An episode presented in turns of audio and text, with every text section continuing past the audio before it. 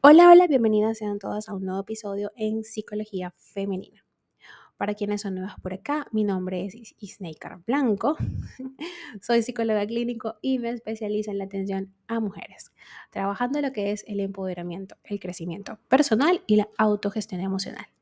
A ver que ahí al principio se me ha trabado un poco la lengua, ¿no? Y se me pegaron las heces. sí que hay muchas personas aquí que me han señalado que pues deberían modular un poco mi tono de voz porque a veces no se escucha y tienen que subirle mucho volumen. Eh, este, pues hay personas que me han corregido, ¿no? Y a ver, bienvenidas sean las críticas constructivas y no destructivas. Eh, estamos aquí para aprender y yo recibo toda su retroalimentación y trato de mejorar. Eh, bueno, hemos ido mejorando, hemos comprado, adquirido mi esposo y yo nuevos equipos para hacer el podcast Así que espero que lo disfruten, porque de verdad lo hago con mucho amor y dedicación para ustedes, a pesar de que este año ha estado súper floja, pero bueno, ya lo sabrán, madre primeriza, em, y pretendo quedarme así, con una sola niña. Así que bueno, nada, entre ser madre, ser esposa, ser psicóloga, ser hija, ser hermana eh, y ser yo, pues me he perdido un poco acá el podcast pero aquí estoy haciéndoles un episodio más para compartir con ustedes. Así que espero que lo disfruten. Eh, bueno, creo que ya me presenté, creo que ya dije que soy psicóloga, mi nombre es Snaker. Ahora sí, vamos al episodio de hoy que tiene que ver con la opresión y cómo no usar la violencia ante esta. Sentirnos eh, oprimidas o sentirnos presas ¿no? de una persona o a una situación no nos da el derecho de reaccionar con violencia. Sé que es lo que provoca. Queremos defendernos y ser impulsivas y no dejarnos hacer la injusticia. Pero mm, vamos a quedarnos en este episodio para ver cómo funciona esto.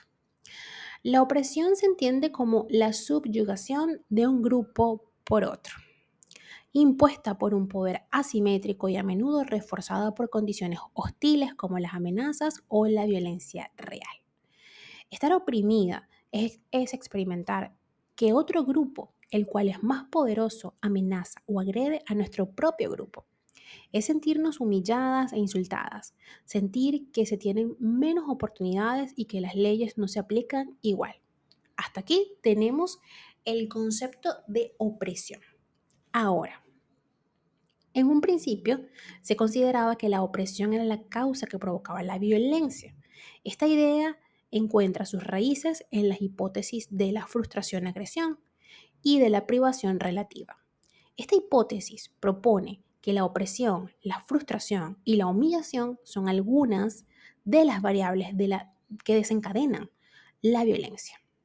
Ahora, voy a hablarles de la hipótesis frustración-agresión.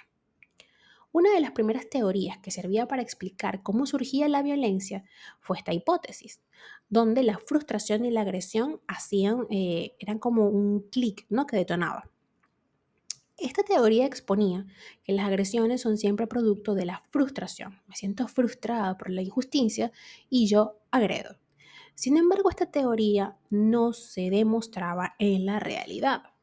Los datos indicaban que la frustración no llevaba inevitablemente a la agresión, las personas frustradas no tenían por qué usar la violencia.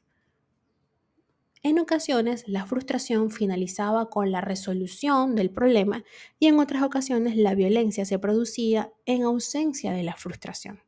Podía surgir, por ejemplo, de la intolerancia o la desinformación del que la emplea. Y me voy a detener a compartirles un pensamiento de Eduardo Punset, que es autor del libro En búsqueda de la felicidad que se los he compartido en el grupo de lectura. Él dijo que aunque un pobre llegue rico, seguirá sufriendo las mismas enfermedades que afectan a los pobres, como resultado de la opresión que sufrió en el pasado. Por lo tanto, no es razonable considerar a la frustración como un factor necesario y suficiente para causar agresión. Ahora, la privación relativa, ¿qué es? Ante el fracaso de esta hipótesis que les comenté, surge esta teoría, entendiendo la frustración como un estado provocado por privación relativa, es decir, es una percepción distorsionada de las necesidades. Consiste en la creencia de que no, o de que se nos priva, mejor dicho, de una necesidad o de un derecho. De acuerdo a esta teoría, la rebelión surgiría cuando las personas no pueden soportar las condiciones de desigualdad en las que se viven. Con el tiempo se ha visto que la privación relativa puede facilitar ciertas actitudes hacia la violencia, especialmente entre los miembros de una clase social, un grupo oprimido. Ahora, ¿qué es la opresión percibida? Y aquí estoy hablando en forma grupal, sociedad, porque es algo que se está presentando hoy en día mucho con el tema de, bueno, ustedes saben, cosas de las cuales no voy a profundizar mucho acá porque no quiero polémicas, ¿ok? Sé que cada quien tiene su punto de vista y se respeta, pero es importante tener esto en cuenta para tener, o para evitar, mejor dicho, tener sesgos. La opresión percibida por sí misma no es una causa necesaria ni suficiente que surja la violencia. Aún así, es una variable cognitivo-emocional que constituye un factor de riesgo potencial. La opresión no tiene por qué ser real, puede ser percibida. Creer que otro grupo nos amenaza puede ser suficiente para sentirnos oprimidas.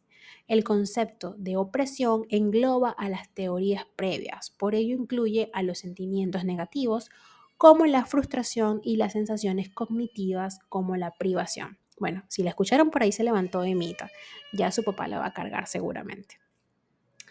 Aunque la opresión no forme necesariamente parte del cóctel de factores que termina precipitando comportamientos violentos, sí que está muy relacionada con algunos cuadros clínicos como la ansiedad o la depresión. Además, las personas que se sienten oprimidas suelen desarrollar más estrés emocional, el cual juega un papel importante en forma de apoyo a la violencia. Ahora, Ahora bien, ¿qué sucede? Cuando un grupo social, cuando un grupo tiene la sensación de estar oprimidos o, o tienen la percepción de estar oprimidos. ¿Qué pasa aquí? ¿Ok? Y es importante y vamos a llevarlo a lo que es cuando yo siento que invaden mi espacio personal, cuando siento que invaden mi intimidad, ¿vale? Y es que el espacio personal, y fíjense que opresión, espacio personal nos genera violencia o nos genera agresividad. El espacio personal es un territorio privado, íntimo y exclusivo que nadie puede invadir o hacer suyo. ¿Ok? Cuando yo siento que están oprimiéndome e invadiendo mi espacio personal, mi territorio privado, entonces puedo manejar frustración o incluso, ojito con esto, puedo percibir que está haciendo así cuando realmente no lo es.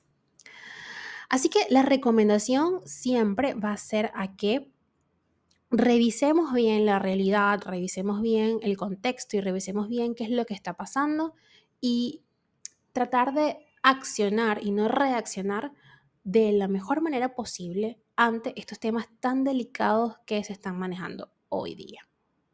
Si quieres saber más al respecto, por favor no dudes en escribirme a mis redes sociales. Instagram, Twitter, Clubhouse, Twitch y Threads como Psicoplenitud 11, Patreon como Psicoplenitud, TikTok como Psicóloga Snaker Blanco y por supuesto mi canal de YouTube como Psicología Femenina.